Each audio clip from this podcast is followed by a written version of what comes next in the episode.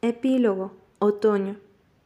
Un año después no hay anillos, no hay pisadas al compás, parece todo distinto, pero la acera sigue rota y aún existe esa separación entre ambos lados de la calle. Incluso ahí está el chico del otro lado de la valla, con la misma guitarra en las manos, un año mayor que entonces. La pena es que, a diferencia de hace un año, hoy no la toca Solo la mira con ojos tristes y las comisuras de los labios hacia abajo. Parece indeciso, parece perdido. Hay música que ya nunca va a volver a sonarte igual, Simón, pero puedes escribir tus propias canciones. Me pregunto si se acordará de que hoy hace un año que nos conocimos. De repente levanta la guitarra. Lo animo en silencio porque sé que lo necesita. Llevo haciéndolo días, semanas, meses, pero esta me parece la primera vez que se atreve a moverse. Sus dedos rozan las cuerdas y despacio empieza a arrancar notas que suenan a suspiros. Valeria, suena en el viento. Valeria, murmuran sus labios, camuflando la palabra entre otras. Su música me duele, pero también me hace sentir bien que haya sido capaz de sacarme de su cabeza y convertirme en música. Ah, recuerdo que la primera vez que intentó tocarla con la guitarra, ese fantasma dejó de perseguirlo y acosarlo. Ah, recuerdo que dejé de pesarle tanto y pudo empezar a controlarlo. Su canción habla de una chica que solo huye del pasado, sin tener intención de alcanzar el futuro, y eso parece ayudarlo, al menos un poco, y eso está bien. Te enfrentaste a tus miedos, Simón, aquellos de los que hablamos a finales de septiembre. Te enfrentaste a un final inesperado, el mío, por eso estoy orgullosa de ti. Ahora eres más fuerte. ¿Es que no lo ves? ¿Por qué no te das cuenta? Sé que no lo haces. Te admiro. Sé que nunca lo sabrás, pero lo hago. Te admiro porque sigues siendo capaz de ir a visitar a tu abuelo aunque sabes que ahora siempre está con Rachel, porque la miras a los ojos e intercambian sonrisas tristes y tirantes, porque somos prácticamente iguales y es imposible que la veas sin pensar en mí, porque has vuelto a estudiar, esta vez más cerca de casa, porque te esfuerzas por las cosas que te gustan. Yo he acabado, pero a ti te queda mucho por delante. Dejemos que los cuarenta, cincuenta, 60 años que aún te quedan por vivir sean felices, ¿sí? Un momento triste no tiene que hundir todo lo que pueda por delante. No podemos estancarnos en el pasado, porque nos perderemos el futuro.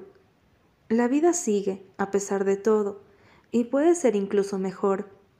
El patio está lleno de niños, pero ahora solo toca sin prestarles atención.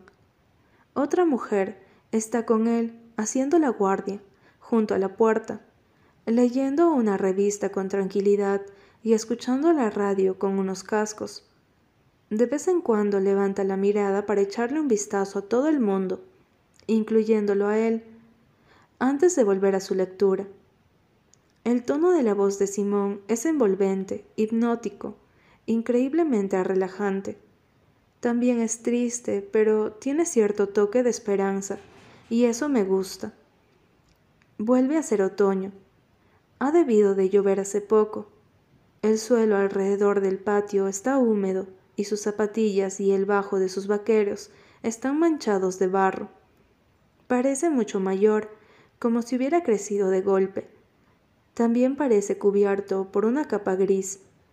No se ha afeitado ni esmerado demasiado a la hora de escoger su ropa, lo que acentúa su aspecto abandonado.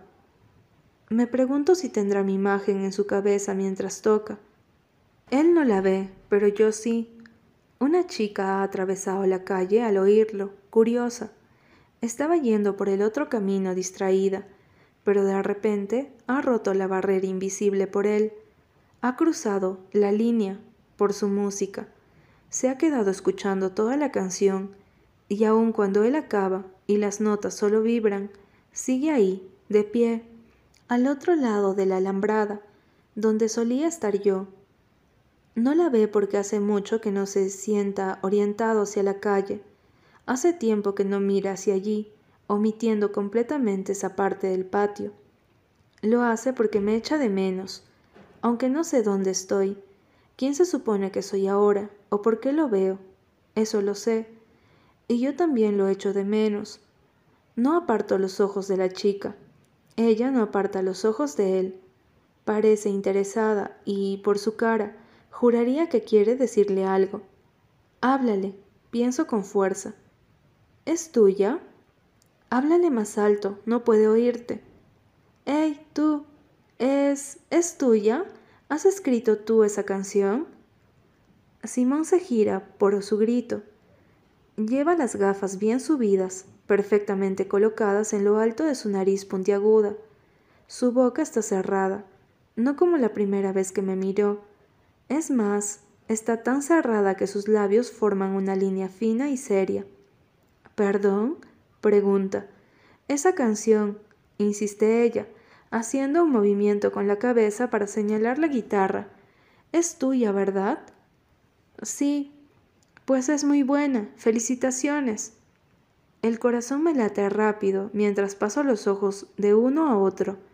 El pelo corto y negro de ella se revuelve por el viento cálido que aún no ha abandonado la ciudad, como si el verano se resistiese a irse, y sus ojos azules y grandes esperan una respuesta mientras una sonrisa delicada y bonita baila en sus labios.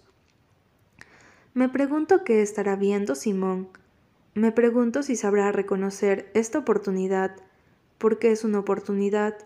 Es la mano que lo sacará del agujero definitivamente.